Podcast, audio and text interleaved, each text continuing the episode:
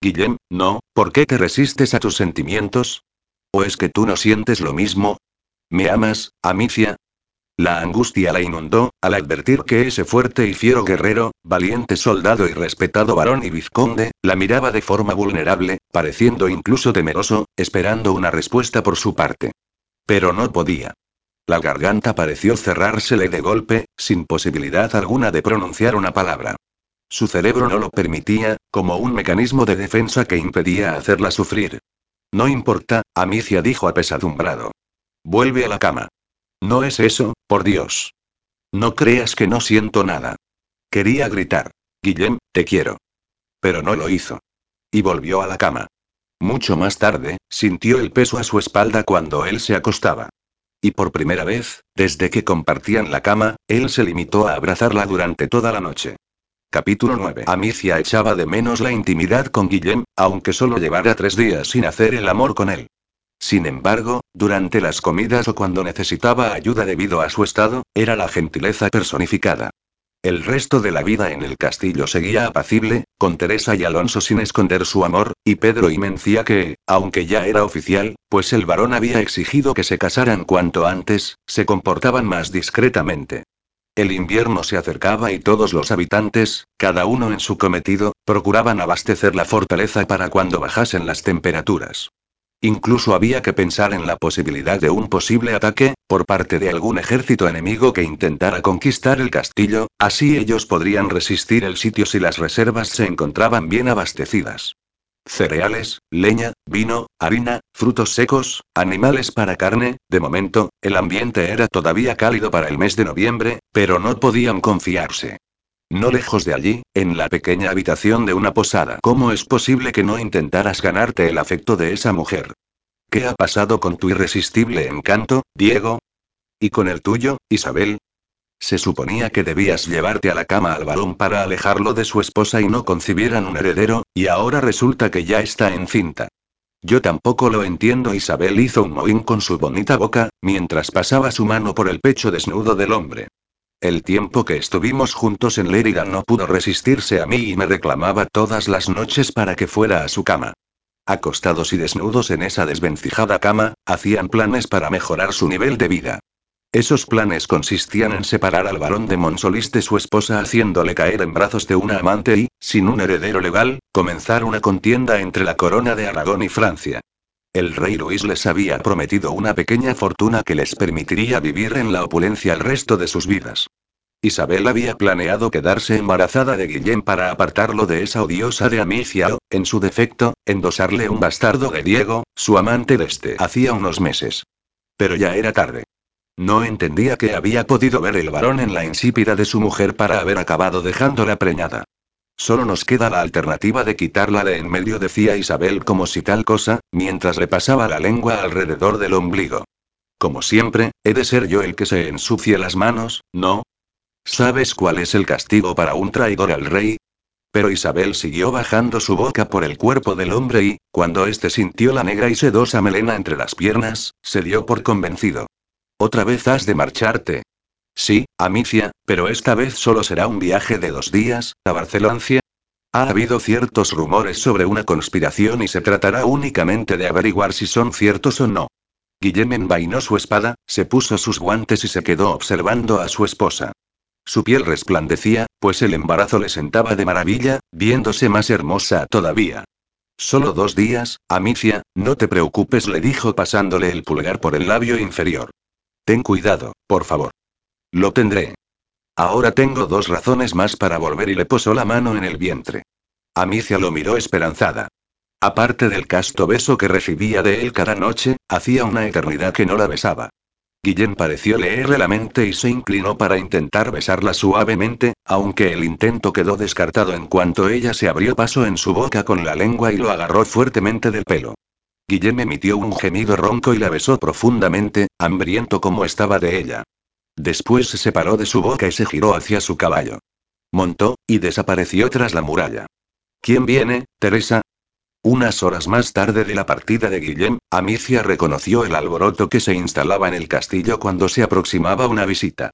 He oído a Alonso decir que se acerca el caballero don Diego de Aro. Todas las muchachas del castillo estarán alborotadas. ¿No te parece apuesto, Amicia, con ese cabello tan claro y los ojos del azul del cielo? Es guapo, pero no es mi tipo. Antes sí que lo era, cuando me gustaban los tíos con pinta de Adonis. ¿Cuándo fue eso? Parece que haga siglos, Amicia recibió a la comitiva como una anfitriona experimentada, aunque siempre la orientaban y aconsejaban sus cuñadas. En el momento de la cena, Diego de Aro se sentó junto a ella y Amicia sintió una leve inquietud cuando el caballero comenzó a lanzarle miradas insinuantes y comentarios provocadores. ¿Qué lleva a un hombre a dejar sola a su esposa, más cuando es tan hermosa y encantadora?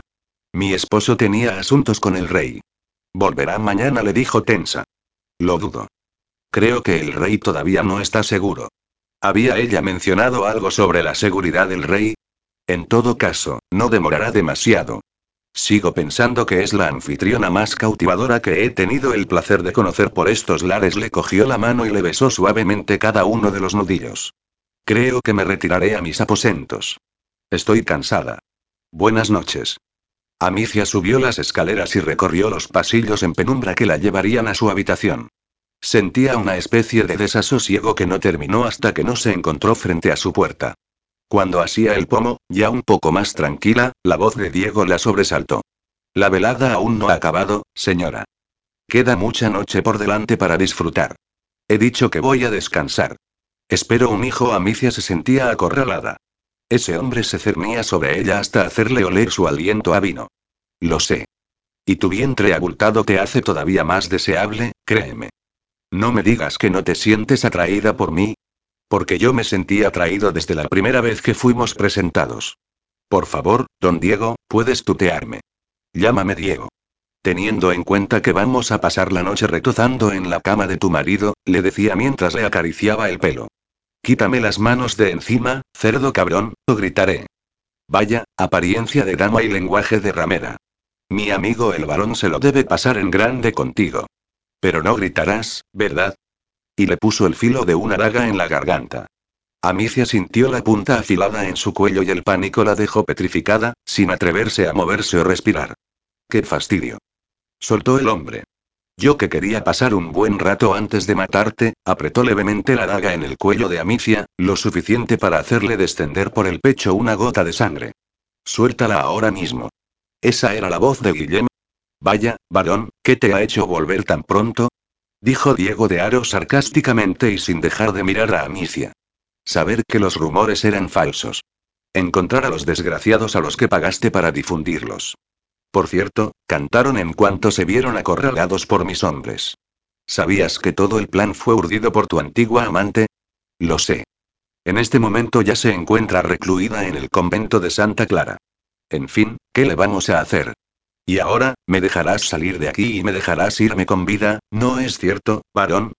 Decía mientras se dirigía a las escaleras sujetando todavía a Amicia con la daga en el cuello. Suéltala a ella. Y te dejaré morir con honor enfrentándonos con la espada. Por San Jorge, varón. ¿Crees que soy imbécil? Jamás te vencería y lo sabes, el sudor le brotaba a mares por su rostro. Aprovechando el segundo de desconcierto del hombre, Guillem hizo una seña a sus hombres para que no intervinieran y se lanzó sobre él, apartando primero a su esposa tirando de ella. Los dos hombres cayeron por las escaleras y se escucharon gemidos de dolor. Después un ruido sordo y luego nada. Amicia y el resto de guardias bajaron rápidamente. Guillem. Guillem. Al llegar abajo, Amicia se encontró con don Diego en el suelo en una postura antinatural, mientras Guillem se giraba hacia ella y la abrazaba al escuchar su llanto. Tranquila, cariño, ya ha pasado todo. Ya no podrá hacerte daño. ¿Pero qué dices? No lloro por mí, sino por ti, zoquete. Y lo abrazó con fuerza para cerciorarse de que estaba bien sintiendo la calidez de su cuerpo. Sacad esta escoria de aquí, ordenó él a sus hombres. Vamos arriba, Guillem, y me cuentas todo mientras te ayudo a sacarte estas ropas. Es una gran idea. Pero subiendo las escaleras, Amicia notó que Guillem se apoyaba demasiado en ella. Entraron en la habitación y enseguida notó la humedad en su vestido. Guillem, estás herido. Creo que me ha clavado la daga en el costado mientras caíamos por las escaleras, dijo él con semblante y voz de dolor. Amicia le despojó rápidamente de la túnica y la camisa empapadas en sangre, y cuando vio la herida que sangraba a borbotones, sintió un pánico mortal. Lo tumbó sobre la cama, le acabó de desnudar y le apretó fuertemente la herida haciendo un ovillo con la camisa. Su rostro estaba mortalmente pálido y sudaba con profusión. Oh Dios, Guillem. Voy a pedir ayuda. Aprieta todo lo que puedas la tela contra la herida. No tardaré. Fue por todo el castillo a voz en grito, pidiendo ayuda para su marido, y en cuestión de minutos, todo un ejército se presentaba en los aposentos para ayudar al señor. Entre ella, Elvira, Inés y algunas sirvientas, fueron haciendo lo necesario. Amicia lavó la herida primero y luego pidió vino para desinfectarla. Pidió también que le dieran a beber bastante para que sintiera el menor dolor posible para lo que tenía pensado hacerle. Encargó hilo y aguja, la cual desinfectó como pudo hirviéndola en agua, y le cosió la herida, uniendo su carne con puntadas precisas, y aún así él no llegó a quejarse ni una sola vez. Después aplicó un vendaje compresivo con la tela limpia para hacer camisas y, supuso, no quedaba otra que rezar para que no hubiera infección. Le pareció la experiencia más difícil de todo su tiempo como enfermera. Cuando todos se marcharon y Guillem parecía haberse tranquilizado, Amicia se sentó en una butaca al lado de la cama. Pero esa tranquilidad no había sido más que un espejismo. A las pocas horas Guillem empezó a sudar copiosamente, a delirar y a girar la cabeza a uno y otro lado de la almohada. CHSSST, tranquilo, cariño, estoy aquí. Amicia le tranquilizaba mientras le pasaba paños mojados por todo el cuerpo. ¿Por qué no se descubriría antes la penicilina? Tras varios días, con sus noches, pasándole los paños, cambiándole el vendaje y susurrándole palabras tranquilizadoras, Amicia se sentía exhausta. Guillén no paraba de evocar batallas pasadas, describiendo el horror y las muertes que lo habían atormentado en su momento.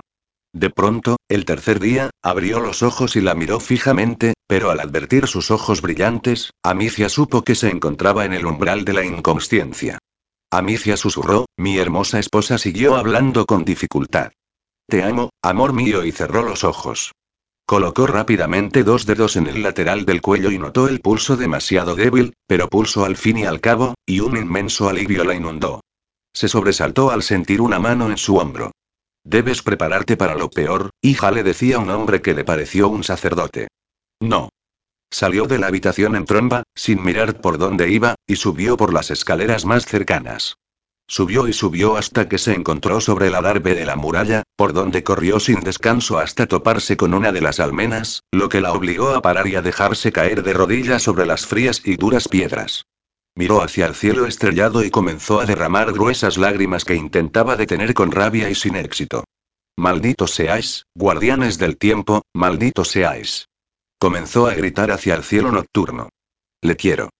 ¿Estáis contentos? Le quiero, le quiero, le quiero. Repetía como en una letanía. Así que ahora dejad de destrozarme más y no dejéis que se muera. ¿No tenéis suficiente todavía? ¿Qué más queréis? En algún momento, le pareció que una de las estrellas del firmamento brillaba más que las demás, como ofreciéndole un guiño. Pero ella siguió sollozando sobre el frío suelo, durante lo que le pareció una eternidad, hasta que sintió el tacto y la voz de Pedro. Mi señora, el varón parece encontrarse mejor y no para de preguntar por vos. Es posible que... Cuando entraba en la habitación, se alarmó al ver a Guillén completamente despierto y levemente incorporado sobre las almohadas. ¿Pero qué haces, por el amor de Dios? Túmbate ahora mismo. Estoy mejor, Amicia, no es la primera vez que sufro una herida con fiebre y siempre lo he superado. Me importa un comino lo que superaras en tus batallas, ahora estás a mi cuidado y no voy a dejar que te levantes. Créeme, sé lo que hago. Además, un tiempo en cama con todo el mundo pendiente de ti te sentará de maravilla. Se acabó. Ya no aguanto más estar en esta cama. Todos los habitantes de este castillo han pasado por aquí para preguntarme si estoy bien o si necesito algo. Sin contar contigo y mis hermanas, que no habéis dejado ni que me lave el trasero yo solo. Vaya un paciente imposible. Le dijo Amicia con los brazos en jarras. Se supone que hemos sido nosotras las que hemos tenido que soportar todas tus quejas y tus protestas por todo. Una semana, Amicia. He estado aquí tumbado una maldita semana.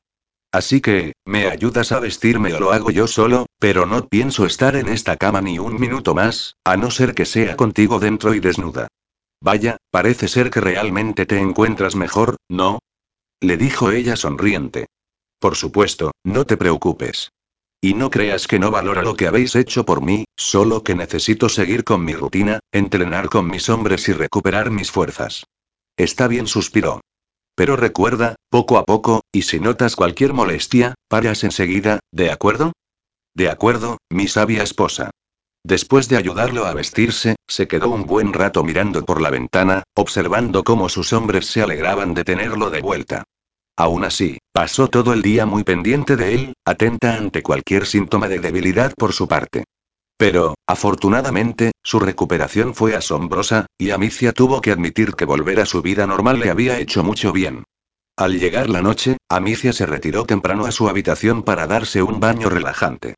Conforme pasaban las semanas, se iba sintiendo más cansada, aunque las náuseas y los mareos parecían haberse esfumado, y un baño antes de acostarse la hacía descansar mejor. Estaba ya sumergida en el agua caliente, cuando su marido irrumpió en la habitación, cerró la puerta y comenzó a quitarse la ropa. ¿Qué haces? preguntó ella. Necesito un baño, así que aprovecharé que tienes el tuyo preparado para dármelo yo también. ¿Y vamos a caber los dos? Sí. Échate hacia atrás y abre las piernas, que yo haré lo mismo. Amicia hizo lo que le pidió y Guillén la imitó, aunque sus rodillas sobresalían demasiado por encima del nivel del agua. Resultaba muy agradable estar los dos juntos en el agua, frente a frente, dejando que la tibieza del agua les acariciara la piel.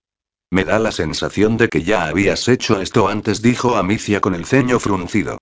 Contigo no, y la miró fijamente con sus ojos azules y con pícara expresión. Serás. Le salpicó a la cara. Me refiero a que sabías exactamente cómo debíamos colocarnos. No he sido ningún santo, Amicia. En los castillos de muchos nobles ofrecen a sus visitas un baño con la ayuda de varias muchachas. ¿Varias? Por supuesto. Es muy agradable. Mientras una te frota con el paño, otra lo hace con el jabón, a otra la invitas a que te acompañe, oh, cállate. Gritó ella dándole un pellizco en la parte interna del muslo. ¡Ay! Y se puso a reír con una risa sincera y desinhibida. Qué fácil es hacerte enfadar. ¿Estás celosa? Claro que no. Guillem levantó una ceja. Bueno, solo un poco. Siguió un momento de silencio, que quebró a Missy al advertir la cicatriz rosada en el costado de Guillem. Casi te mueres, dijo en un susurro, mientras pasaba la yema de sus dedos por ella. Pero no ocurrió. Guillem notó su voz ronca al sentir la caricia de los dedos de su esposa sobre las costillas. ¿Y tú, cómo te encuentras? le dijo posando sus manos sobre el vientre suavemente redondeado. Bastante bien. Para estar embarazada, en el siglo XIII, sin médicos ni anestesia epidural, de pronto, aún con las manos de Guillén sobre su vientre, Amicia lo notó por primera vez. Un movimiento, en su interior. Y él lo notó también. Amicia. ¿Lo ha sentido? ¿Al bebé? Se ha movido. exclamó Eufírico. Pero Amicia, ante el asombro de su marido, comenzó a llorar desconsoladamente. ¿Qué te ocurre, amor mío? ¿Te encuentras mal? Le preguntó alarmado. No, Guillem, no me pasa nada. Más bien me pasa todo. Entonces, ¿por qué lloras? Amicia sintió la preocupación de ese hombre en el alma. Ya era tarde para lamentaciones. Se acabó maldecir a los guardianes. Fue ella y solo ella la que aceptó esa misión, para ayudar a Guillem, señor de Monsolís, y a toda aquella gente. Se acabó autocompadecerse y lamentarse. Tendría aquel hijo y salvaría a su padre. Porque lo amaba, con todo su corazón, aunque nunca se lo hubiese dicho. Llévame a la cama y hazme el amor, Guillem, por favor, le dijo suplicante, como si su tiempo con él estuviese acabando. En realidad, solo unos pocos meses le quedaban junto a él. Una horrible cuenta atrás. Lo estoy deseando, cariño. La sacó de la tina, la secó suavemente con un paño y la depositó sobre la cama. Luego se tumbó junto a ella y comenzó a besarla, dulcemente, sin prisas, algo en lo que ella no estaba de acuerdo, pues comenzó a besarle frenéticamente, aferrando sus hombros y arañando su piel. Amicia, tranquila, no quiero hacerte daño. No me lo harás, maldita sea. No quiero suavidad en este momento, quiero que me tomes, una y otra vez, hasta que me dejes sin fuerzas, hasta que no pueda pensar en otra cosa que no sea sentirte. A Guillem, las palabras de su mujer lo excitaron y conmovieron, y no tuvo más alternativa que complacerla. Aunque de lado para que no soportara su peso, la besó con desesperación, lo mismo que ella, en una batalla de lenguas y dientes. Bajó rápidamente a sus pechos, para chuparlos con fuerza, mientras bajaba su mano por entre las piernas y le introducía un dedo en el interior de su cuerpo. Amicia movía sus caderas de manera descontrolada y febril, mordiéndole en el hombro hasta dejar la marca de sus dientes. Rápidamente, Guillén la instó a que pasara la pierna por encima de su cadera y la embistió de una sola acometida, sosteniéndole la pierna en alto y mirándola directamente a sus ojos dorados y agitados. Cuando sintió que su mujer llegaba a la cúspide del placer, no aminoró sus embestidas, sino que las aceleró, y no paró hasta que los dos pudieron estallar al mismo tiempo en un clímax prodigioso y agotador.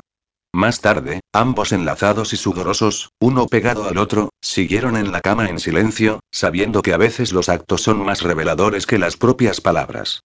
Capítulo 10. El invierno de aquel año no fue especialmente crudo, y el paso a 1245 se celebró con una fiesta parecida a la Navidad, para conmemorar el nacimiento de Jesús.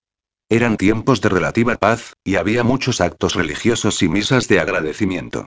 No conocían el calendario tal y como se conoce en la actualidad, y las celebraciones estaban más relacionadas con los ritmos estacionales, pero Amicia disfrutó enormemente, con las comidas, las canciones de los juglares o los regalos que le ofrecieron, casi todos relacionados con el bebé.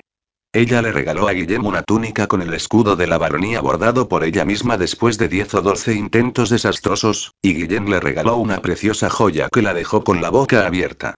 Se trataba de un broche de oro, de forma circular, con rubíes y zafiros. Jamás había visto nada semejante y se lo prendió en su vestido, mientras él la miraba lleno de amor. Aún así, esos días, sintió una triste nostalgia de su casa, su tiempo y su familia. Recordó el bullicio que se formaba en su casa, con sus dos hermanos pequeños adornando el árbol de Navidad. O la larga mesa que había que poner en Nochebuena, con altas copas y velas rojas, para recibir a sus tíos y primos. O la mañana de Reyes, intentando que sus inocentes hermanos no se levantaran demasiado temprano, para no ver cómo los Reyes Magos se bebían la leche y se comían las galletas que les habían dejado. Así que, ni corta ni perezosa, le pidió ayuda a Nuño para que le trajera un pequeño abeto si podía ser, con raíz. No quería empezar con la deforestación antes de tiempo, lo colocara en un tiesto, y ella se encargaría de adornarlo. Utilizó piñas, lazos de tela en colores brillantes y unas velas en su base. Sonrió satisfecha. Ahora todo estaba mejor. Sentía que estaba en casa, en su verdadera casa, en su lugar y en su tiempo. Decididamente, había nacido casi ocho siglos tarde. A la salida del invierno solía ser habitual la celebración de torneos y justas en los castillos de los nobles. Nobles, caballeros, damas y la mayoría de habitantes, se daban cita en dichos juegos. Se montaban grandes palcos para todos los espectadores, reservando los más cercanos a la primera fila para las personalidades más importantes, y donde se colocaban doseles y carpas que evitaran la incomodidad del sol en la cara. A Amicia al principio le impresionó ver a dos caballeros lanza en ristre a toda velocidad intentando derribarse el uno al otro, pero acabó aplaudiendo y disfrutando, como cuando presenciaba un partido del Barça en el Camp Nou. Guillem, por su parte, ya no quería arriesgarse demasiado en pruebas más peligrosas, pensando en su esposa y en el hijo que esperaban, así que participó en duelo con espada, donde se proclamó vencedor, y en tiro al blanco, donde quedó en segundo lugar. Entre prueba y prueba dirigía la vista hacia su mujer. Desde esa distancia no podía verle la cara, pero la reconocería entre toda una multitud. Divisaba su resplandeciente cabello castaño y su bonito vestido en color celeste, de corte griego para disimular su estado, algo que para él era el mayor orgullo. Se tocó la cinta de color azul que ella le había anudado esa mañana en el brazo. Contrariamente a lo que muchos pensaran, el amor que sentía por su esposa le hacía agitar la sangre, sintiéndola correr por sus venas y haciéndole sentir poderoso e invencible. Y dentro de poco, ese estado peligrosamente parecido a la felicidad, se vería colmado por el nacimiento de su hijo. Conforme se fue acercando la primavera, la hierba se tornaba verde, surgían las flores y brotaban los frutos, a Amicia comenzó a instalársele un gran peso en el corazón, que sabía que ya no desaparecería, sino que iría a peor. Intentó empaparse de todo lo que la envolvía, tanto lugares como personas, absorber palabras, inhalar olores, captar imágenes, impregnarse de recuerdos. Su embarazo estaba en la recta final y Guillén la protegía y mimaba más que nunca. Sus muestras de cariño y afecto comenzaron a irritarla, por no poder desahogarse y no poder decir que se sentía, en realidad, la más desgraciada del mundo. No aguantaría por más tiempo los mimos de nadie en cualquier momento se pondría a gritar y a romper cosas. Esos días necesitaba estar sola. Aunque se le rompiera el corazón. Con la ayuda de varias sirvientas, comenzó a trasladar sus cosas a su antigua habitación. Cuando colocaba sus últimos enseres en la pequeña cómoda, Guillén se asomó a la puerta con el semblante lleno de confusión.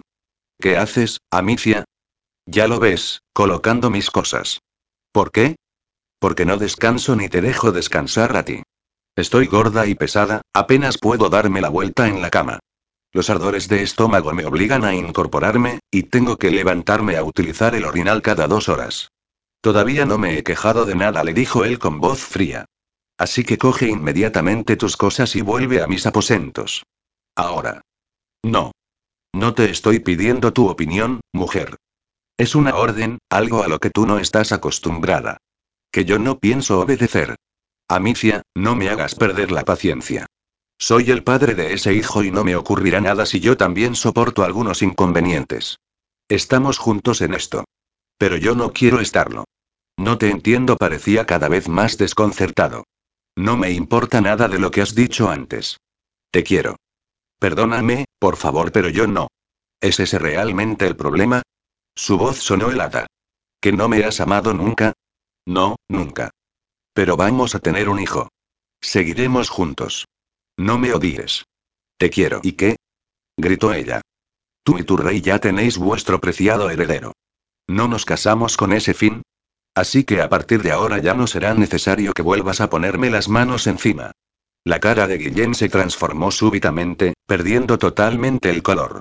Su cuerpo se quedó rígido y tenso como la cuerda de un arco. La miró fijamente con ojos turbulentos y le inclinó ligeramente la cabeza. Será como desees. Y volvió por donde había venido. Amicia cerró rápidamente la puerta y se dejó caer sobre la cama. Ni siquiera pudo llorar, por el odio que sentía, hacia sí misma y hacia la situación. No se movió hasta que el dolor de espalda la obligó a hacerlo. Intentando bordar en compañía de Teresa, Amicia pasaba las horas, lentas y tediosas. Ya había salido de cuentas y, aunque su vientre no estaba excesivamente abultado, apenas podía agacharse, la espalda la estaba matando y tenía unas enormes ojeras.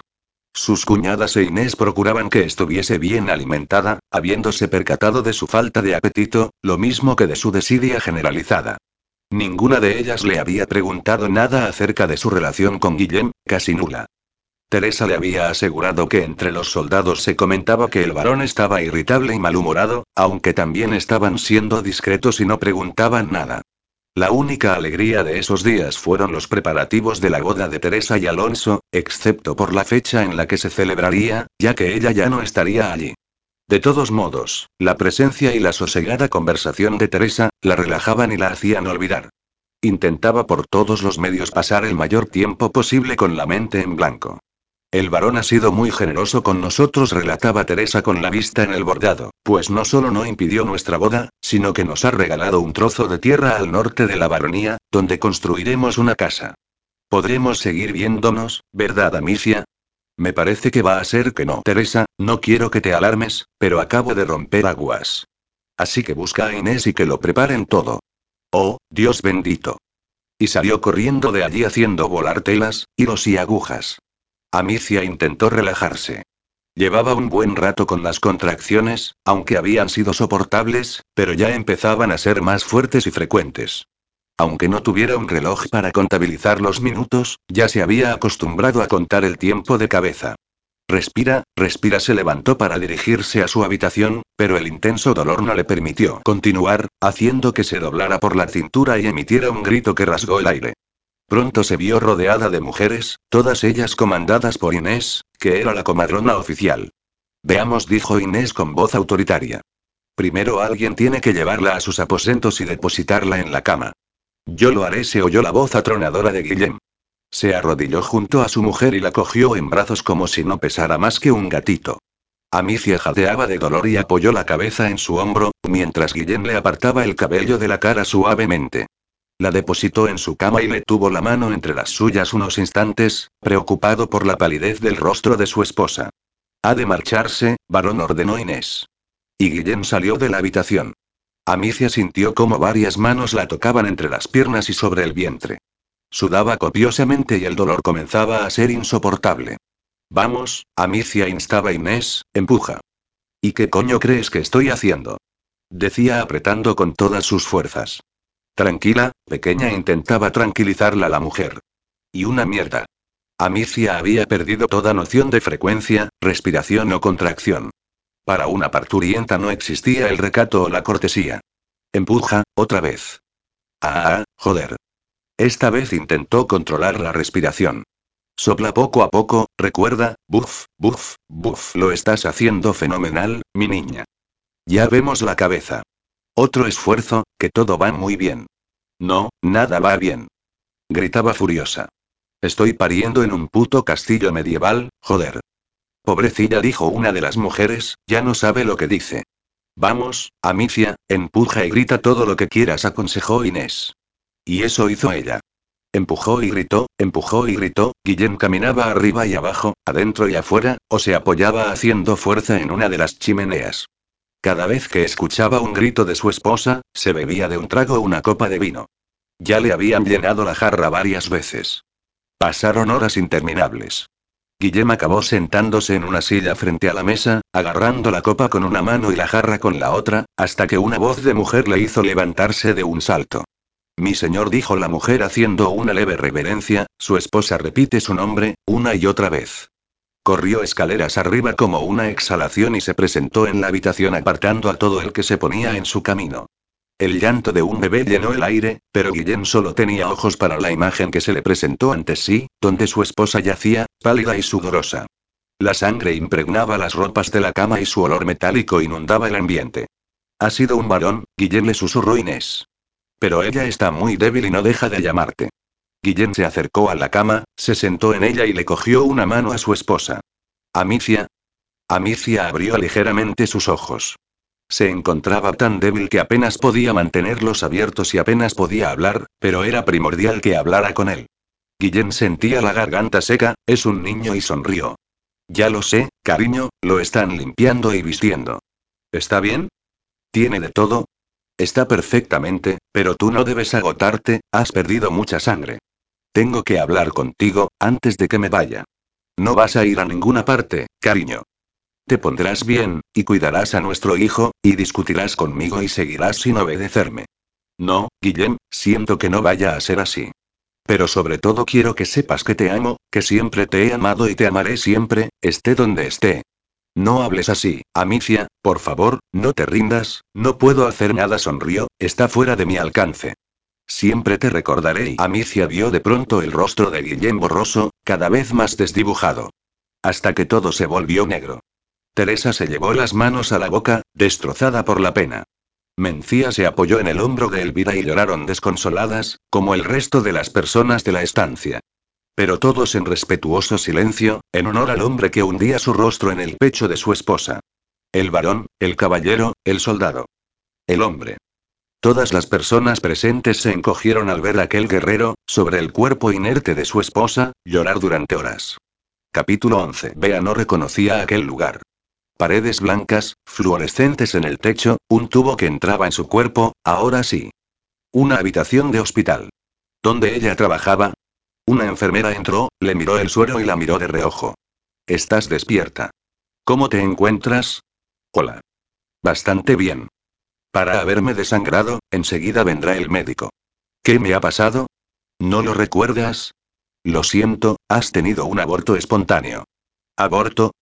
Claro, ¿cómo explicar un embarazo de dos días? Unos guardianes muy eficientes.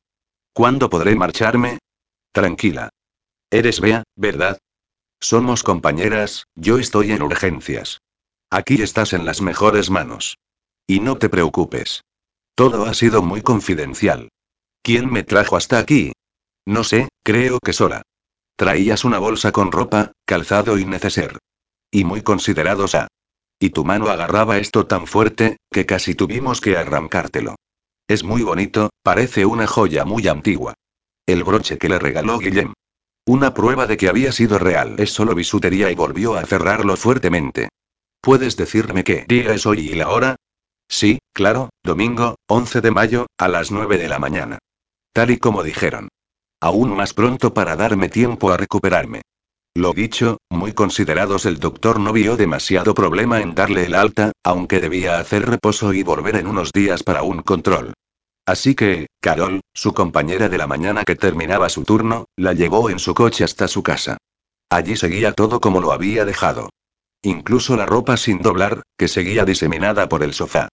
Dios, he pasado casi un año fuera, pero aquí solo han sido dos días, agarró la ropa de un puñado y la tiró sobre la cama de Raquel. Se tumbó en el sofá, con la vista perdida en ninguna parte. Se sentía extraña, perdida, sin rumbo. Cerró los ojos con fuerza. Todavía no eran capaces de fabricarle las lágrimas que sabía derramarían más adelante. Cuando los abrió se fijó en su móvil, que aún seguía sobre la mesa. Lo cogió y comprobó que todavía tenía batería, así que, sin dudarlo, pulsó el número del móvil de su madre. Vea. Sintió la voz todavía juvenil, tan parecida a la suya. ¿Qué tal estás, cariño? Inspiró para intentar controlar el temblor de sus labios. Para ella había pasado un año sin escuchar esa voz familiar, que siempre la hacía sentir bien, como cuando tenía frío y le echaba una manta sobre las piernas. Estoy bien, mamá, ¿qué tal vosotros? Pues como cada domingo por la tarde, merendando en un burger después de haber ido al cine los cuatro. ¿Eh, vosotros dos?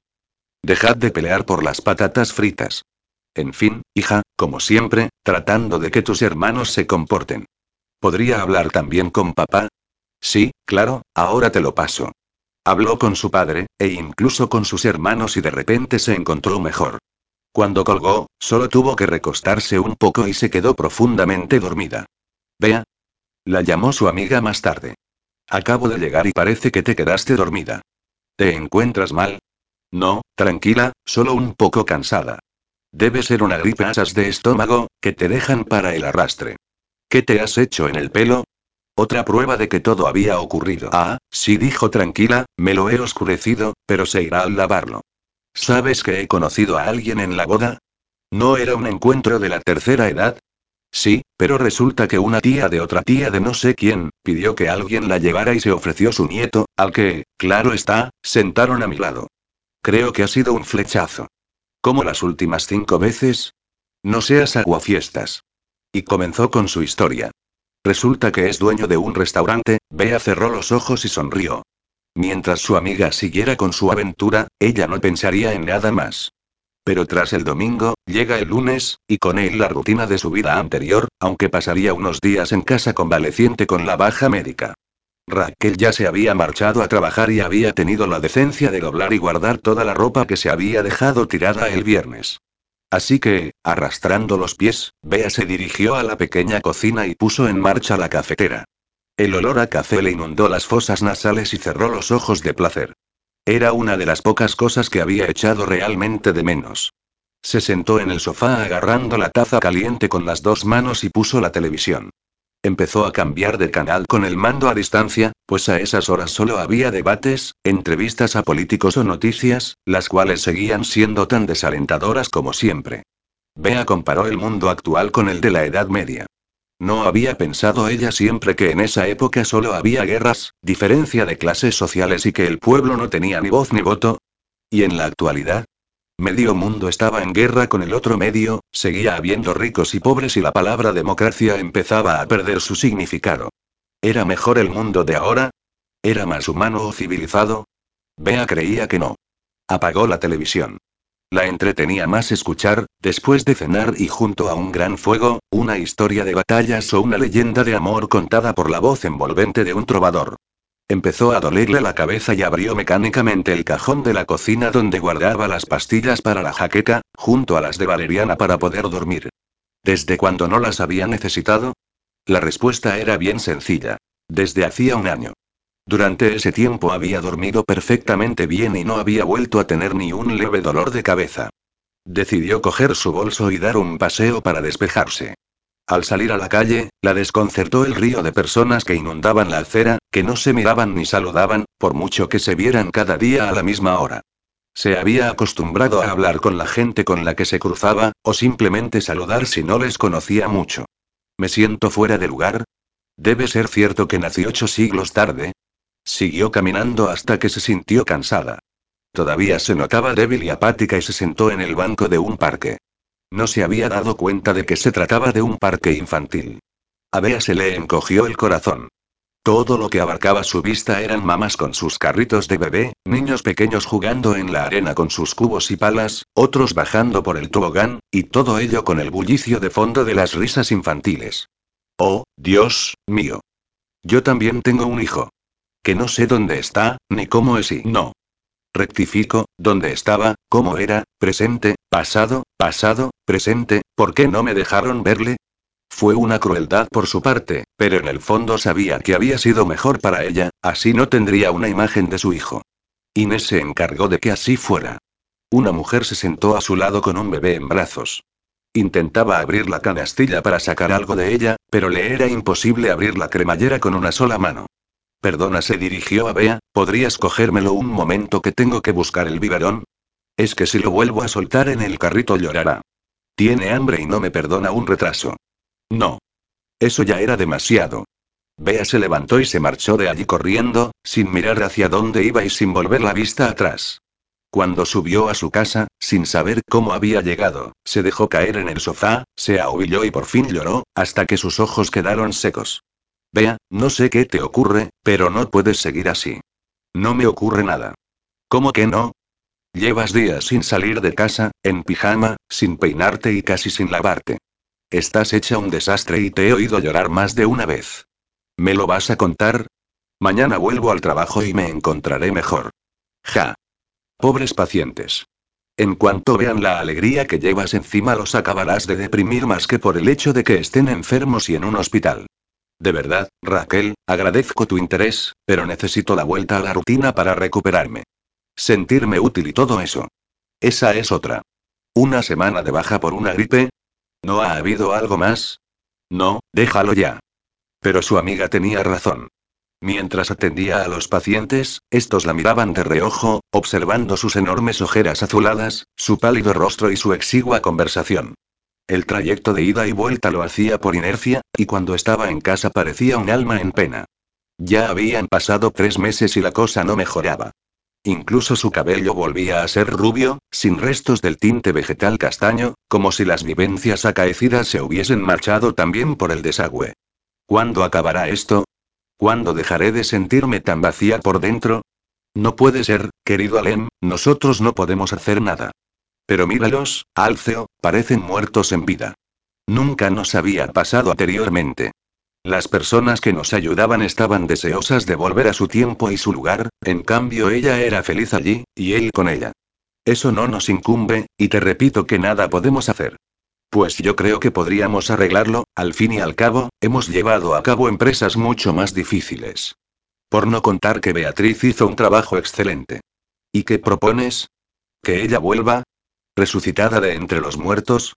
Creo que yo podría sugerir algo. Los dos hombres miraron al guardián del tiempo más joven de los tres. Donar no había hecho todavía ningún comentario, así que sus mentores le instaron a hacer su propuesta, la cual expuso de forma breve y concisa. No se dudó Alceo. Parece sencillo y sin consecuencias graves, pero, no busques peros donde no los hay, cortó Alem. Creo que nuestro discípulo ha encontrado una salida plausible y le elogiamos por ello. Ahora, solo nos queda hablar con Beatriz. ¿Creéis que aceptará? Bea observaba el paisaje a través de la ventana del tren. Siempre que visitaba a su familia, el viaje se le hacía bastante ameno, ya que la visión de la costa mediterránea siempre era un privilegio. Aunque esta vez era un viaje distinto. Era el último viaje. No pudo dejar de sentirse triste por haberse despedido de su familia, aunque estos creyeran que se iba de voluntaria a Médicos Sin Fronteras. Pero les había mentido. No volvería a verlos. Apoyó la cabeza en el respaldo, cerró los ojos y una lágrima se deslizó por su mejilla. Aún así sonrió. Era ley de vida y ella había escogido la suya. Desde que se le volvieran a presentar los guardianes, y le explicaran que había un modo de volver con Guillem, no lo dudó un instante. Podría volver a verle a él, a todas las personas que eran como una gran familia para ella y, sobre todo, podría ver a su pequeño. Esta vez le habían confesado los guardianes el tiempo pasado había sido real, así que, si hacía tres meses que había vuelto, también habían pasado allí. Su hijo ya tendría tres meses, pero no importaba, habría tiempo de sobra para conocerse y quererse. Cuando por fin llegó a casa, no sabía por dónde empezar. Había quedado con los guardianes a medianoche, pero ya iba de un lado para otro como si tuviera que preparar las maletas, cuando en realidad no necesitaba nada. Únicamente cogió el broche de Guillem y lo aferró fuertemente entre sus dedos. Recordó hacer unos trámites con el ordenador, y entonces escuchó la llave de la puerta. Vea. La visita a tu familia te ha sentado francamente bien. Se te ve genial. Raquel Bea inspiró, tengo que hablar contigo. ¿Qué sucede? Dijo sentándose junto a ella. Creo que tendrás que buscarte otra compañera de piso. ¿Qué? ¿Por qué? ¿Dónde vas? Lejos suspiró. Vea, por Dios, ni que te fueras a una ONG.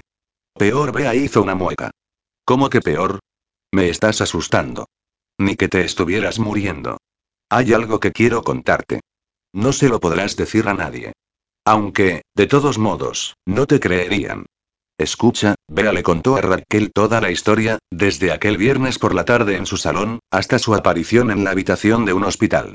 Al principio Raquel creyó que su amiga le estaba gastando una broma, pero al verla tan seria y recordar sus últimos meses, le dio el beneficio de la duda.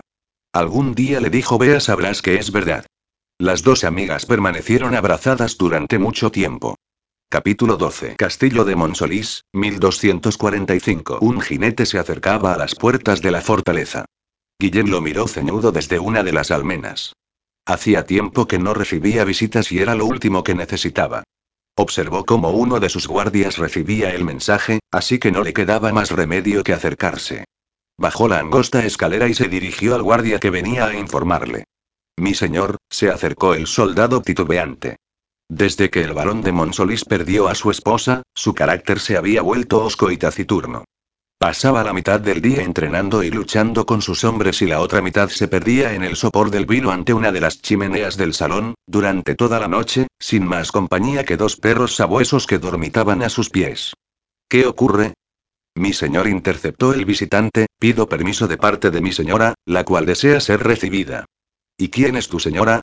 Se trata de la hermana de su difunta esposa, mi señor, cuyo mayor deseo sería conocer a su sobrino, con el beneplácito del varón. ¿Hermana? Nunca he sabido de ella. Son hermanas de padre, mi señor, y ha permanecido mucho tiempo en el valle de Aspe, desde que tuviera que hacerse cargo de su anciana madre. Está bien, está bien, dijo el varón desdeñoso, que entre la buena mujer y se vaya lo más pronto posible. Poco después entraba por las puertas del castillo, un grupo a caballo escoltando un carro que transportaba varios toneles de vino de la región occitana, como presente para el varón. Cuando se detuvo en el patio, de su interior surgió una figura femenina que miraba a su alrededor con visible aprobación. Las hermanas del varón, que habían salido a recibirla, se la quedaron mirando con los ojos muy abiertos. La muchacha vestía un bonito y elegante vestido de color azul celeste con las ajustadas mangas en color marfil. Varios mechones de su rubio cabello asomaban bajo el velo del mismo color del vestido. Pero no fue la belleza o la elegancia de la invitada lo que dejó boquiabiertos a los presentes. Todos y cada uno de ellos comprobó de primera mano el gran parecido que existía entre la visitante y la difunta señora del castillo. Algunos de ellos se santiguaron al verla. Señoras Bea hizo una leve reverencia, ¿se encuentra el varón en casa? Quisiera tener unas palabras con él. Sí, por supuesto, contestó Elvira visiblemente trastornada. Bienvenida al castillo de Monsolís. A Bea empezaron a temblarle las piernas. Ese momento todo había ido tal y como le habían asegurado los guardianes. Mientras recorría el trayecto en el carro que la había transportado, había vuelto a admirar las tierras, los bosques y los cultivos, además del pueblo de Monsolís. Había sentido una paz inmensa, respirando aquel aire puro y limpio. Pero ahora, en ese momento, los nervios hicieron acopio en ella. Se le aceleró el corazón al entrar en el vestíbulo de la entrada. Estaba tan cerca de él. De momento, divisó a algunos sirvientes que iban y venían, mirándola con cara de asombro, tapándose la boca y haciendo la señal de la cruz. Pero en cuanto se encontró dentro de aquella maravillosa fortaleza, su pecho se llenó de aire por la emoción. Los mismos tapices en las paredes, los mismos muebles, aquel familiar olor a humo, resina y tomillo. Aunque por un momento, observó a su alrededor y sintió un atisbo de confusión. Algo había distinto en el ambiente, en el aire. Era un extraño silencio, cargado de tristeza y melancolía.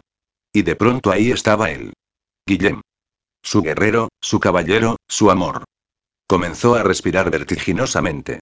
sintió su cuerpo ablandarse y su corazón expandirse. De todos modos, sabía cuál era su papel. Se trataba, supuestamente, de una desconocida.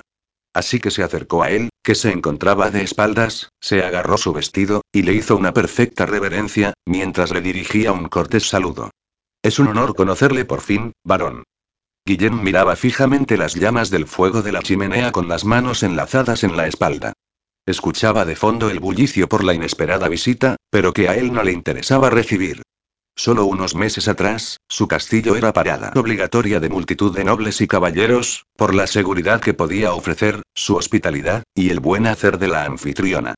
Pero ya no era lo mismo, después de, hizo un esfuerzo por no pensar. Llevaba meses haciéndolo. En cuanto esa inoportuna visita se marchara, volvería a embotar sus sentidos con ingentes cantidades de vino. Puede que incluso antes. Así, si esa señora lo veía en estado de embriaguez, quizás se largara antes de tiempo. Un saludo lo sacó de sus pensamientos. Esa voz, es un honor conocerlo por fin, varón, no puede ser. Debo haber perdido la razón. Sueño con ella cada noche o cuando he bebido demasiado, pero estoy sobrio, se dio la vuelta y casi estuvo a punto de caer de bruces al suelo. Los ojos se le salieron de las órbitas y el corazón se le paró. Amicia. Susurró. Soy su hermana, mi señor contestó rápidamente antes de confundirle más. Al percibir su consternación y su pena, Bea sintió que sangraba por dentro. Estaba más delgado y la tez de su rostro lucía un color amarillento que hacía resaltar su cicatriz, y con unas profundas ojeras que le restaban brillo a sus hermosos ojos azules. Quiso lanzarse a sus brazos, evitándolo con un esfuerzo sobrehumano. Lo siento, balbuceó, no lo sabía. ¿Cómo os llamáis? Beatriz, mi señor. Beatriz susurró, hermoso nombre cuántas veces le había atormentado en sueños esa misma voz. Creía Dios que aún no había recibido suficiente castigo como para torturarlo así. Sus ojos, igualmente dorados, lo miraban con un extraño y familiar anhelo. Solo su cabello, del color del sol, era lo que la diferenciaba de ella. Pero, siéntese, por favor. ¿Necesita algo? ¿Desea comer o beber alguna cosa? Descansar. Gracias, mi señor, quizá más tarde. ¿Podría primero conocer a mí, sobrino, por favor? Por supuesto. Sígame por las escaleras. Guillén la guió hasta un aposento en la planta superior. Cuando llegó a la puerta, se apartó para dejarla pasar. Bea entró en aquella estancia con el corazón en un puño. Un brillante sol entraba por la ventana, rozando con sus rayos una pequeña cuna de madera revestida de encaje. En su interior, un bebé, vestido con sedas y lazos, que al verla ante él, comenzó a agitar sus regordetes bracitos y piernas, mientras su boquita emitía alegres balbuceos con pompas de saliva incluidas. Bea se agachó para, por fin, poder verle y tocarle. Una emoción indescriptible y desconocida para ella la inundó cuando le pasó la mano por su cabecita, cubierta por un suave pelo rubio, casi blanco. Con un dedo le rozó sus mofletes sonrosados y él le volvió a sonreír y a observar con sus preciosos ojos azules. La niñera que lo cuidaba, se apartó a un lado discretamente. Era una joven regordeta, que al ver a Bea y escuchar que se trataba de la tía del niño, no pudo evitar decir. Por fin sabemos de dónde le venía al niño ese pelo tan rubio. Bea cogió a su hijo y lo envolvió en sus brazos, hundiendo el rostro en el suave y oloroso cuello del bebé. Se apartó un poco para verle, sin ni siquiera darse cuenta de las lágrimas que le bajaban por sus mejillas. Siguió así un buen rato, abrazándole, riendo y llorando al mismo tiempo. No quería separarse de él. Acababa de conocer a su hijo y ya sentía que el amor más fuerte y poderoso que jamás había conocido la unía a él. Guillem, que apoyado en la puerta no había perdido detalle del encuentro, decidió retroceder silenciosamente. Sentía que, de alguna manera, estaba presenciando un momento de intimidad. Más tarde, después de dejar dormido a su hijo con la niñera, Bea se refrescaba en los aposentos que le habían asignado para pasar la noche, y le pidió a Berta que la ayudara a quitarse el velo y colocarse una diadema para bajar a cenar. Antes de llegar a Monsolís, ya se le había asignado a Berta como su doncella personal, lo mismo que el resto del séquito las bonitas ropas que llevaba, para hacer más creíble su posición de dama de alcurnia. Cuando entró en el comedor la historia se volvía a repetir. La multitud la miraba asombrada, suponía ella que por el parecido con la difunta señora. Aunque, en realidad, su belleza resultaba todavía más llamativa, junto a una mayor seguridad en sí misma y un mayor aplomo, que le conferían el aspecto majestuoso de toda una dama de la época. Lo que no cambiaría esa noche, sería la misma mirada de admiración por parte de Guillem, que le reservó asiento a su lado y ella lo ocupó encantada y nerviosa.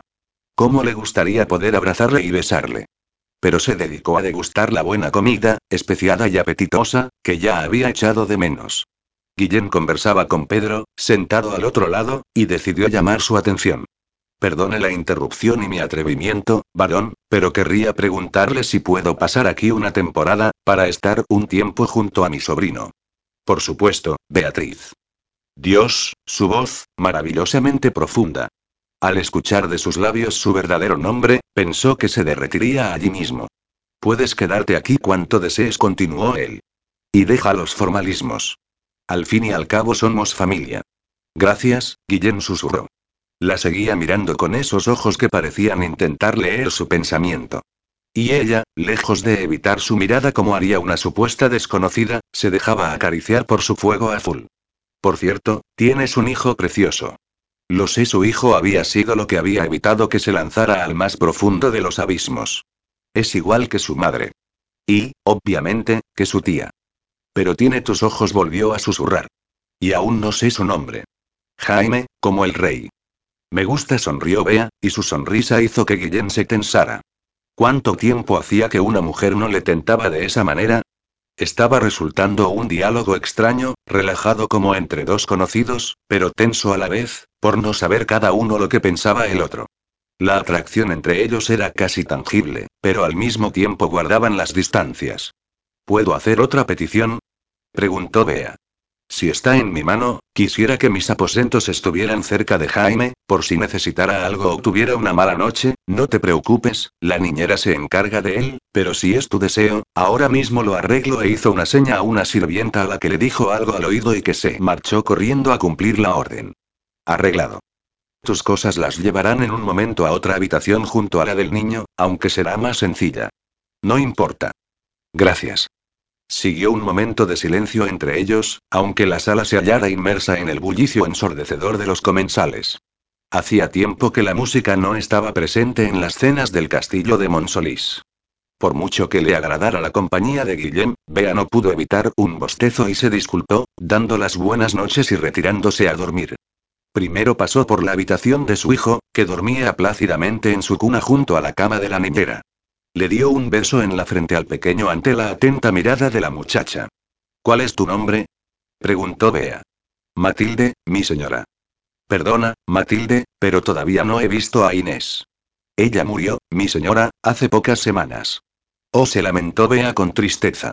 Ya no le quedaba ningún vínculo con su otra vida. Ya no podría confesarle su secreto a nadie. Poco tiempo después, todavía despierta en la cama, Bea escuchó el llanto de un bebé. Primero no relacionó con que tuviera nada que ver con ella, pero al instante se había levantado y cubierto con un chal para entrar en la habitación contigua. ¿Qué ocurre, Matilde? No lo sé, señora. La muchacha lo acunaba en sus brazos, pero el niño lloraba sin consuelo. Déjamelo a mí. Me lo llevaré a mi cama e intentaré que se calme. Y no te preocupes. Sigue durmiendo. Bea se tumbó sobre la cama junto a su hijo, mientras le daba suaves masajes circulares en el abdomen.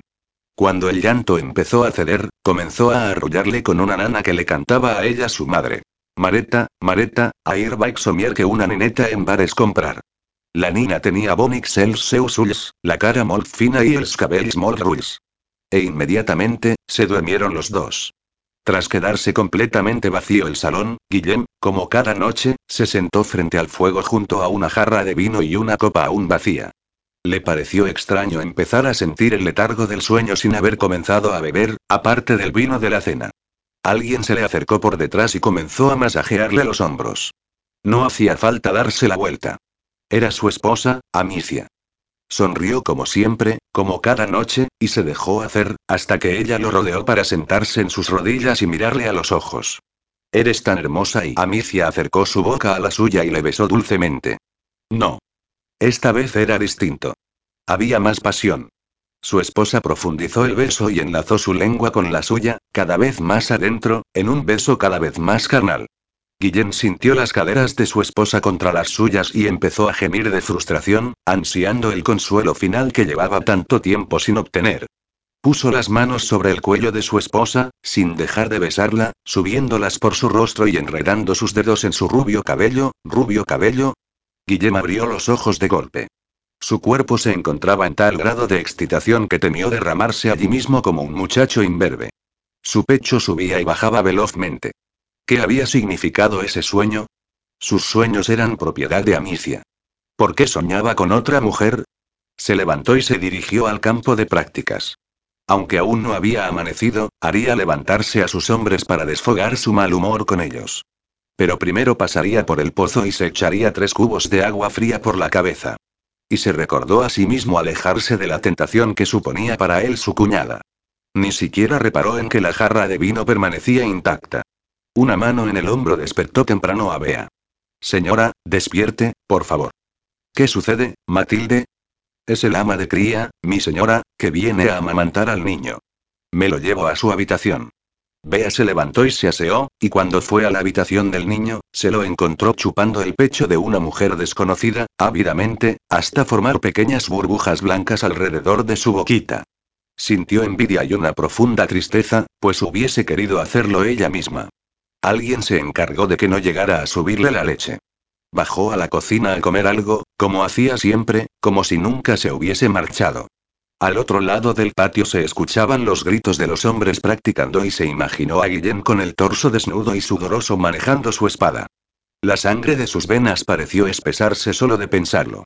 Su cuerpo parecía reclamarlo. Lo echaba tanto de menos, y le costaba tanto refrenar el impulso de echarse en sus brazos, se cruzó con Pedro y se sintió súbitamente mejor cuando éste le dijo dónde podía encontrar a su hija. Bea subió los peldaños de dos en dos hasta llegar a la estancia de la costura, tan soleada como siempre.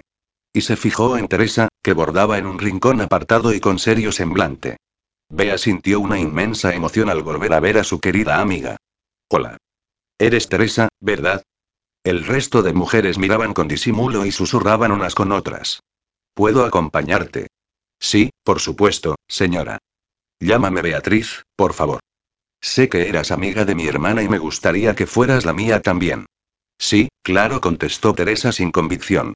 Estaba apagada, como mustia. ¿Te importaría mostrarme el castillo? Se le ocurrió de repente preguntar para animarla. Y tampoco sé mucho de bordar ni coser. ¿Podrías enseñarme? También quisiera ir un rato cada día con mi sobrino por los alrededores para que le diera un poco el sol, y tú podrías acompañarme y contarme cosas sobre ti y tu enamorado. Teresa le sonrió con ternura. Volvía a tener una amiga. Durante los siguientes días, en la vida de Bea se instaló una apacible rutina, aunque echaba muchísimo de menos a Guillem y este parecía evitarla. Anhelaba sus charlas junto al fuego, ayudarle con la contabilidad, acompañarle al pueblo, reír con él, besarle, tocarle, parecían recuerdos lejanos, como de otra vida. Aún así, ahora parecían llevarse bien y no entendía por qué, le daba la sensación de que en cuanto se encontraban solos, él siempre parecía tener algo que hacer. Esa misma mañana, Bea se dirigió a la despensa para buscar un tarro de confitura de ciruelas que tanto le gustaba untar en una rebanada de pan. Al entrar, se sorprendió de ver allí a Guillem, que parecía estar comprobando personalmente las reservas de harina. Guillem, qué bien que te encuentro. Hace días que necesito hablar contigo sobre, ahora no tengo tiempo. En breve he de partir con mis hombres. Se intentó pasar de largo, pero Bea le agarró de la manga de la camisa y se puso frente a la entrada. Solo será un momento, por favor. Está bien, dijo visiblemente impaciente. Se trata de la boda de Teresa. Tengo entendido que se aplazó por guardar el luto, pero lo encuentro irracional e injusto para ellos. Seguro que mi hermana desearía que se celebrara esa boda, aunque sea una ceremonia sencilla y griega. Guillén no escuchaba nada. Solo veía el rostro más hermoso, con los ojos más expresivos, la boca más apetecible, la rosada lengua que de vez en cuando humedecía sus labios, incluso hubo un momento en el que ella hizo una inspiración y elevó el tórax, haciendo que sus pechos hicieran un amago de desbordarse por el escote del vestido, sin miramientos, desplazó a Bea de la entrada y salió de aquel escenario que tantos recuerdos le traía, recuerdos apasionados y excitantes. Se acabó. Soy un hombre, por el amor de Dios, y mi cuerpo necesita una mujer, aunque mi mente se niegue a ello. Rápidamente se dirigió a los establos, se montó en su caballo y desapareció por las puertas de la fortaleza como alma que lleva el diablo. En poco más de media hora, se encontraba en un establecimiento situado a las afueras del pueblo, donde no había puesto un pie desde hacía más de dos años. Al entrar, la dueña de la posada sonrió abiertamente al verle aparecer por allí. Seguía vistiendo provocativamente, pero su rostro le parecía más envejecido, como si hiciera mucho más de dos años desde la última vez que estuvo allí.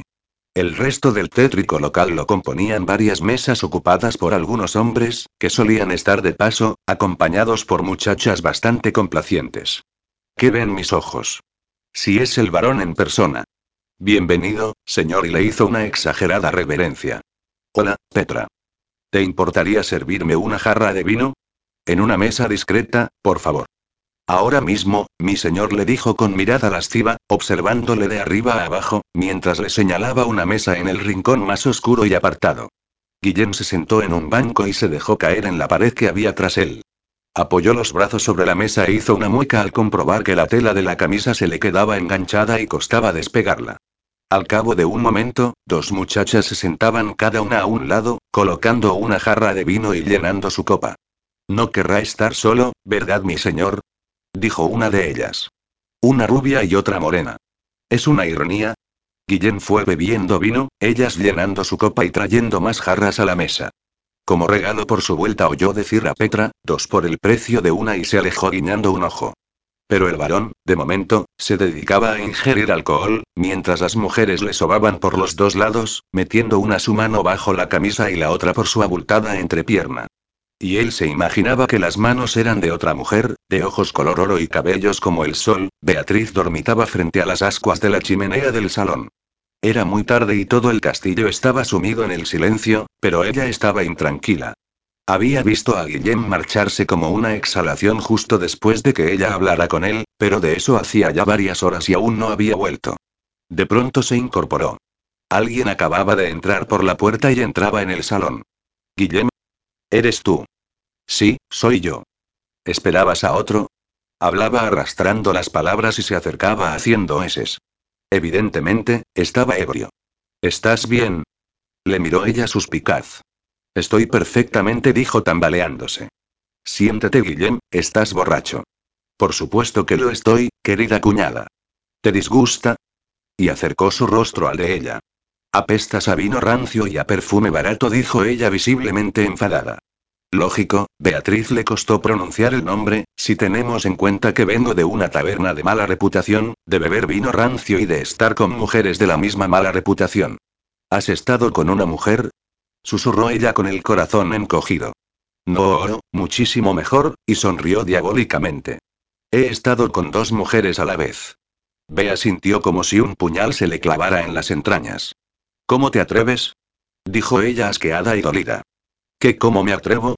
Te recuerdo que soy el señor de este castillo, y hago lo que se me antoja, sin darle explicaciones a nadie, y menos de dónde me tomí, cállate. Lo corto. ¿No te avergüenza el ejemplo que estás dando? Tienes familia, un hijo pequeño, ¿y tú quién te has creído que eres para darme sermones? Guillén pareció de pronto despertar del sopor, respondiendo con gritos a los gritos de ella. O para decirme lo que debo o no debo hacer, también soy tu familia, tú no eres nada mío, dijo él con voz resentida. Absolutamente nada. Eres un desgraciado y un jodido gilipollas, dijo ella entre dientes, apretando los puños por la furia. ¿Un qué? También ella usaba aquellas extrañas palabras. Un cerdo. Y. Y, que te jodan. Gritó temblándole la voz. De pronto, Guillén ya no pudo más.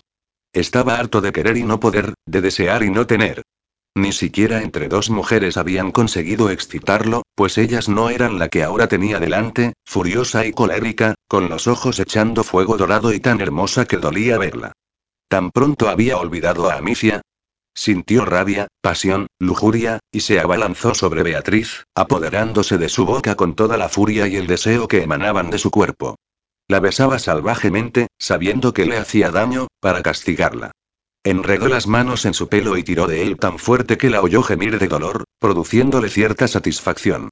Sin dejar de besarla, la fue empujando hacia la gran mesa que estaba tras ella, la cogió por la cintura y la depositó en el borde, donde terminó de echarla hacia atrás hasta apoyarle la espalda en la dura superficie. Se incorporó un instante para besarle el cuello y el escote y, al no tener suficiente, le rasgó la tela del vestido y la camisa, dejando expuestos sus apetecibles pechos. Mientras se los lamía ávidamente, durante un solo segundo, tuvo una extraña sensación, como una sospecha, que parecía querer brotar de lo más profundo de su mente. Pero en ese instante, su pensamiento se centraba únicamente en la mujer que tenía bajo su cuerpo, a la que oyó gemir desesperada, ahora de puro placer. Atormentado, le subió el vestido hasta apoyar las faldas en la mesa y le pasó la mano por la húmeda hendidura, haciendo que casi estallara y se derramara, por lo que comenzó a forcejear con sus calzas para bajárselas y poder liberar su palpitante erección.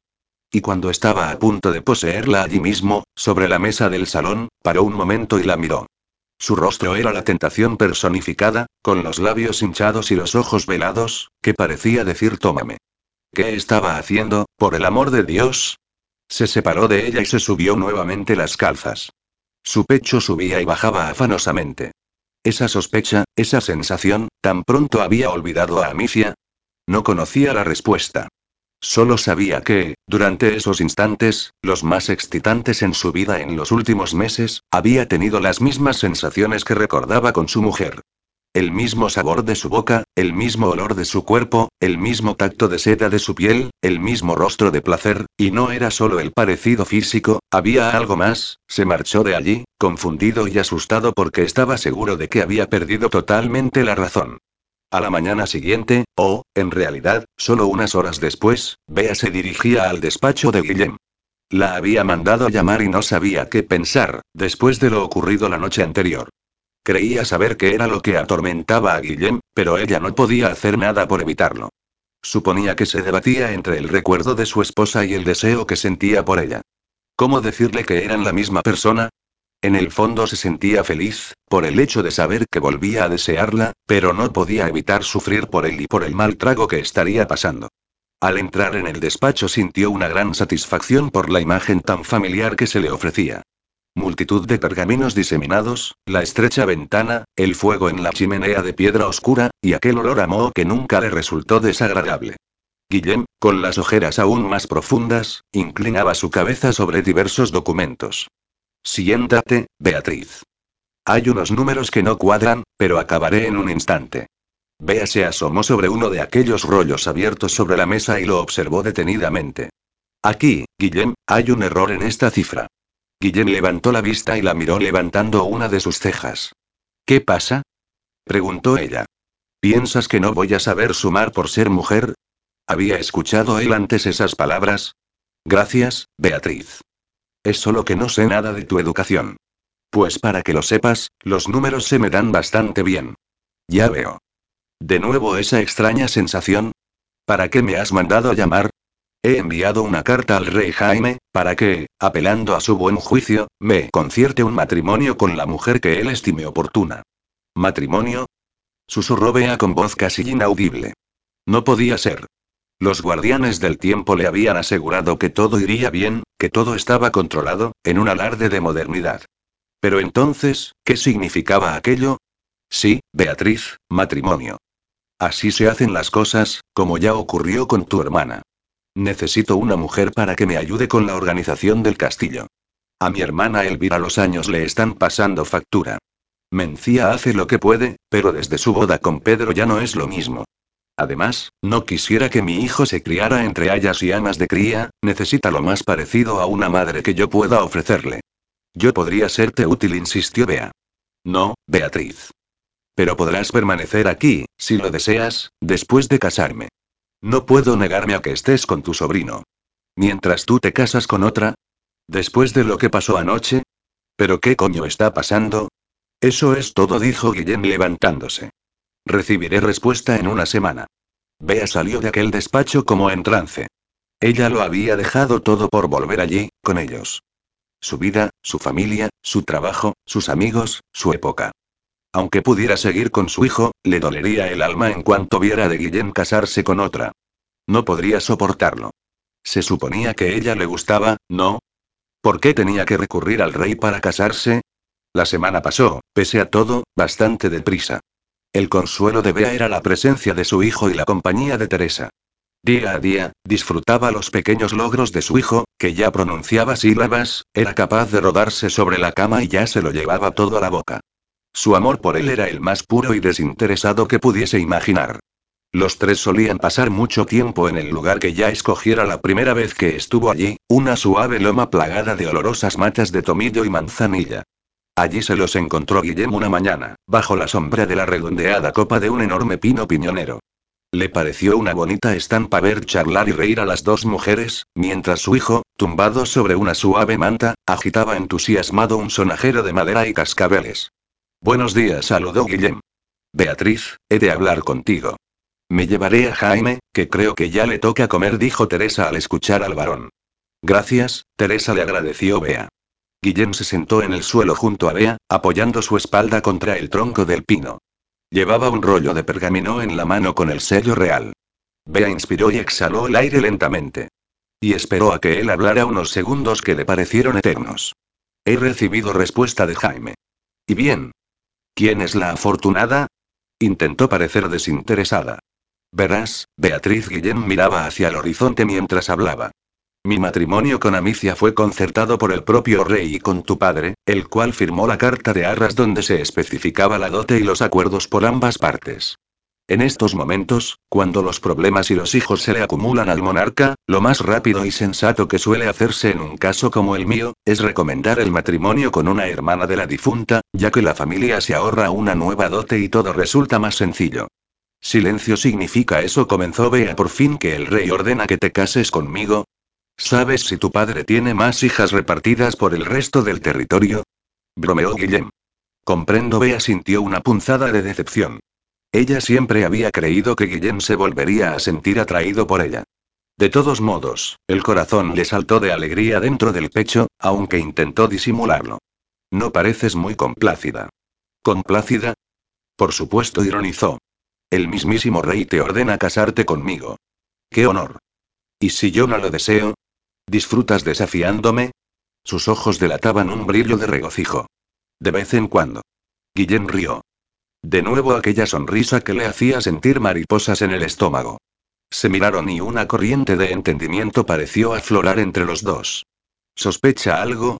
No puede ser, la miraba como siempre, con el mismo deseo, con la misma adoración. Deseó que la besara, pero él se levantó para marcharse. Aunque antes de partir se volvió hacia ella y le dijo, ¿A qué esperas? Tienes una boda que ayudar a organizar. ¿La nuestra? No. La de tu amiga Teresa. Aunque debía ser una boda sencilla, en deferencia al varón de Monsolís que se casaba solo 15 días después, la celebración por el matrimonio de Teresa y Alonso fue emotiva y romántica. La novia vestía un bonito vestido rojo y una corona de flores del mismo color sobre el pelo suelto. Se la veía feliz y enamorada, lo mismo que al novio. Durante el banquete, en un momento en que pudieron estar a solas Teresa y Bea, ésta se confesaba decepcionada porque su boda no sería por el mismo motivo, sino por una orden del rey. Yo no lo creo así, Beatriz. Creo que cuando sabe que no le miras, sus ojos parecen lanzarte una mirada de lobo hambriento. ¿Qué sabes tú de miradas hambrientas? Le preguntó Bea suspicaz. Yo, Teresa se sonrojó violentamente. Tranquila, rió Bea. Me parece perfecto que las parejas se conozcan bien antes de casarse. Momentos más tarde aprovechó para estar junto a sus cuñadas, con las que parecía seguir uniéndole un profundo cariño. Cuando estuvo a solas con Mencía, le preguntó por su nueva vida matrimonial. Soy muy feliz, Beatriz. Pedro es un buen hombre y un buen marido, y hoy es un padre orgulloso. Me alegro, le dijo Beatriz. Se te ve genial, con tu nuevo look más moderno y juvenil. Mencía llevaba su larga trenza en un rodete sobre la cabeza y un vestido en tono verde bosque que le favorecía mucho. Vea, antes de alejarse, le lanzó un guiño a su, dentro de poco, verdadera cuñada. Mencía sonrió. Elevó sus ojos al cielo y susurró. Gracias, señor, por enviárnosla de nuevo aquí. Capítulo 13. La boda entre el barón de Monsolís y vizconde de Bearn con Beatriz, fue un gran acontecimiento. Se invitó tanto a grandes personalidades, como a todo el pueblo de Monsolís. Artesanos y campesinos, viejos y jóvenes, adultos y niños, todo el mundo disfrutó del gran banquete, en el que no faltaron perdices, jabalíes, quesos, pasteles o frutas desecadas. Músicos, juglares, malabaristas o saltimbanquis, amenizaban la fiesta, y cuantiosos ramos de flores aportaban color y aroma al entorno. Desde que se levantó esa mañana, Bea se sentía en una nube. Por mucho que le disgustara que Guillén se casara con ella por decreto real, se convertiría, esta vez, en su verdadera esposa. Todas las mujeres a las que ella estimaba, la habían ayudado a vestirse. Observó su reflejo en el metal pulido que hacía de espejo de cuerpo entero. Le habían confeccionado un nuevo vestido, de color azul zafiro, con bordados de plata en el escote, los anchos puños y la cintura.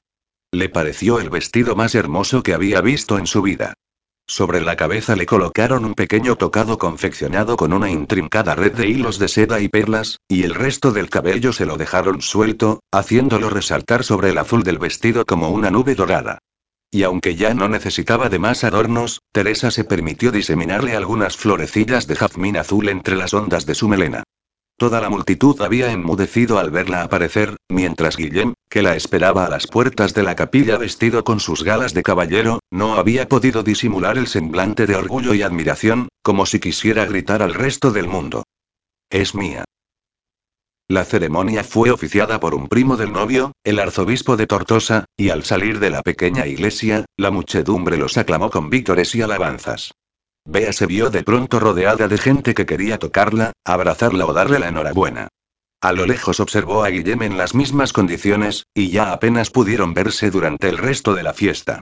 Pasadas varias horas, Bea se encontraba exhausta. Había bailado toda la tarde, comido, bebido y reído, y ya solo le apetecía estar con su marido a solas.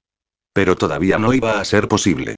Un gran silencio se extendió por el gran patio del castillo. Un pequeño regimiento de soldados portando el estandarte real, se acercaba por el puente entre una nube de polvo. Guillén se adelantó y se dirigió al imponente caballero que comandaba el grupo. En cuanto este bajó del caballo, el barón de Monsolís puso una rodilla en el suelo e inclinó su oscura cabeza.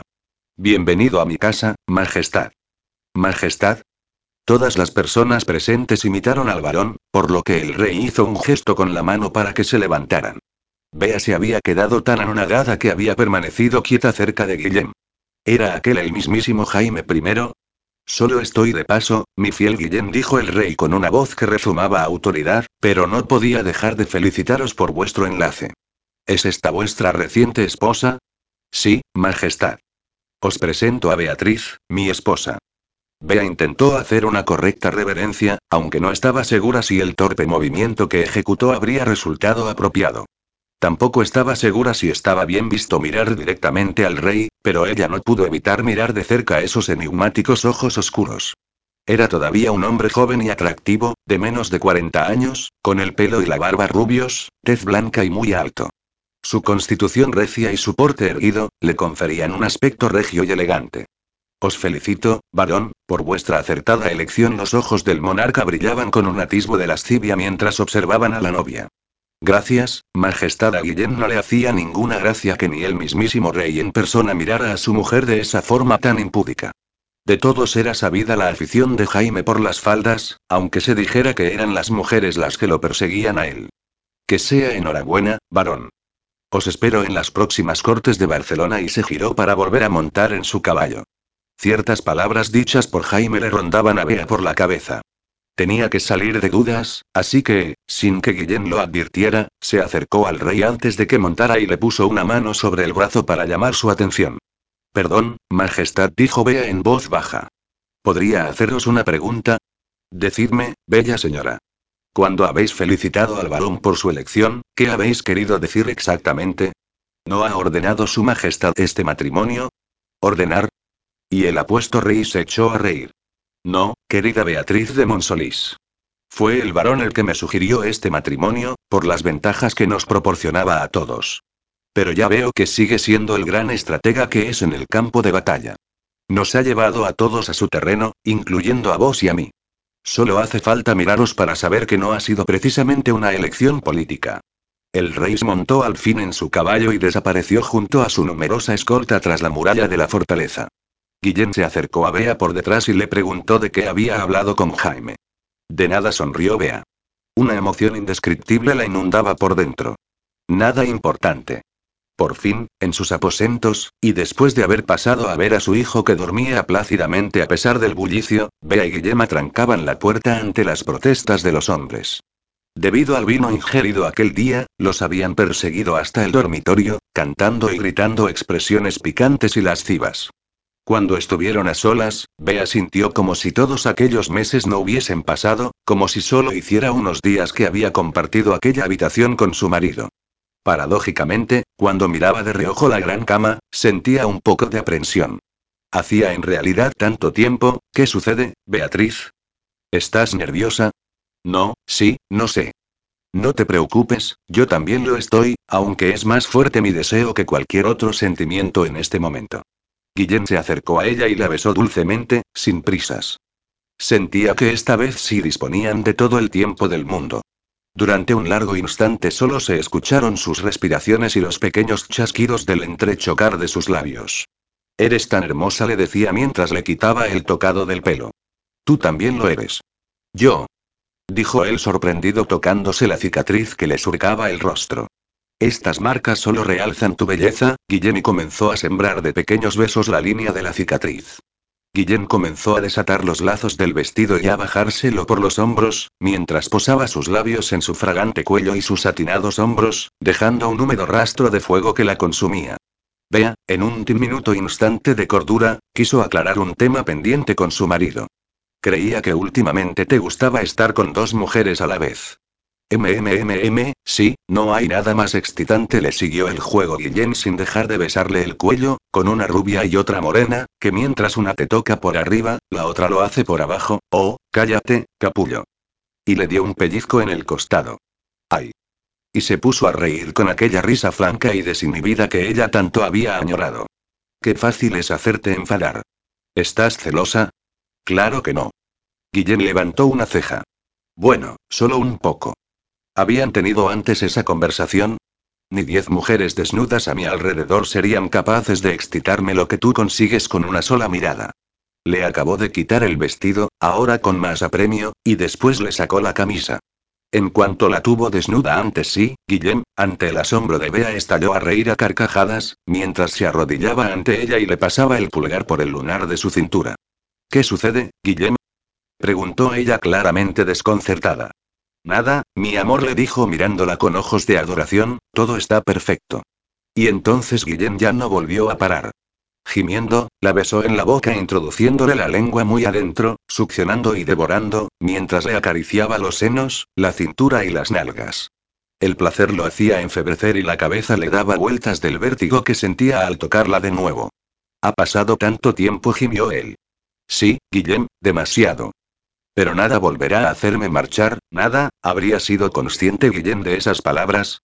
Guillén se desnudó con la ayuda de su mujer y la arrastró hacia la cama, buscando su suave piel con las manos y la boca, besándole desde los párpados, el pecho y el vientre, hasta la entera longitud de sus piernas. Cuando montó sobre ella y la penetró, envuelto de nuevo por su suave calidez, fue como un dulce alivio de que todo estaba en su lugar. Después, las acometidas se hicieron más apremiantes. Él le sujetaba la cara entre las manos para besarla y embestirla al mismo tiempo, haciendo que ella gimiera en su boca abierta y le agarrara por la espalda con las uñas, subiendo sus caderas para sentirlo aún más adentro. Cuando por fin alcanzaron los dos el clímax, les pareció demasiado placer para soportarlo, dejando que los espasmos se fueran apagando mientras recibían en la boca, cada uno, el grito del otro. Cuando la tormenta de pasión amainó, tumbados sobre las desordenadas ropas, se miraban uno al otro y se acariciaban perezosamente.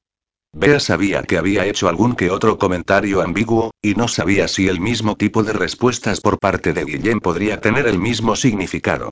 Decidió levantarse de la cama y acercarse a la cómoda para coger un objeto que ya había dejado ahí antes.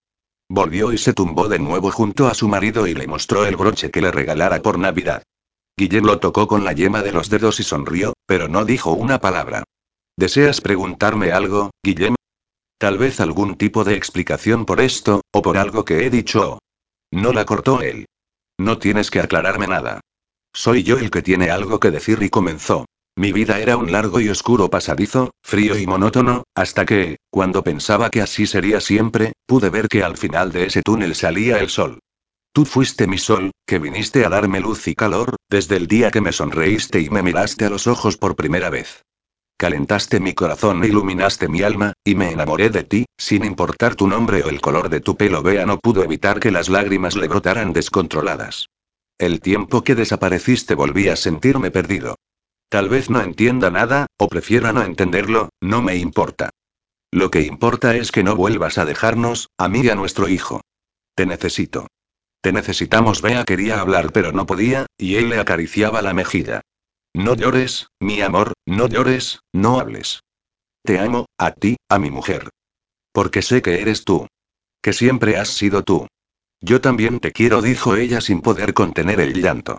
Te quiero tanto que incluso he sido capaz de, no importa. Solo sé que te amo, que siempre te he amado. Desde hace siglos, desde que te vi en medio de mi salón, pensó. Guillén la abrazó, secándole las lágrimas a besos. No hacía falta que ella le dijera nada más, o que le diera ningún tipo de explicación. Ni siquiera estaba seguro de querer saberlas. Solo saber que le amaba, que siempre le había amado, era suficiente para él. Más tarde, cuando los besos se fueron haciendo más ardientes, Guillén volvió a hacerle el amor, durante el resto de la noche. Durante todas las noches. Y, por fin, las palabras toda la vida, volvían a cobrar su verdadero significado. Ya os dije que esto acabaría bien. Únicamente había que esperar que los sentimientos siguieran su curso. Tres guardianes del tiempo observaban desde algún lugar, donde, paradójicamente, no existían el tiempo ni el espacio.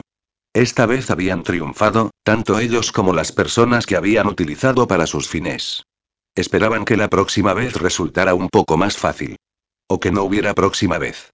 De momento, y gracias a Beatriz, el curso de la historia seguía adelante, aunque desde el siglo XIII al XXI quedaban demasiados acontecimientos por ocurrir que pondrían a prueba al mundo y sus habitantes.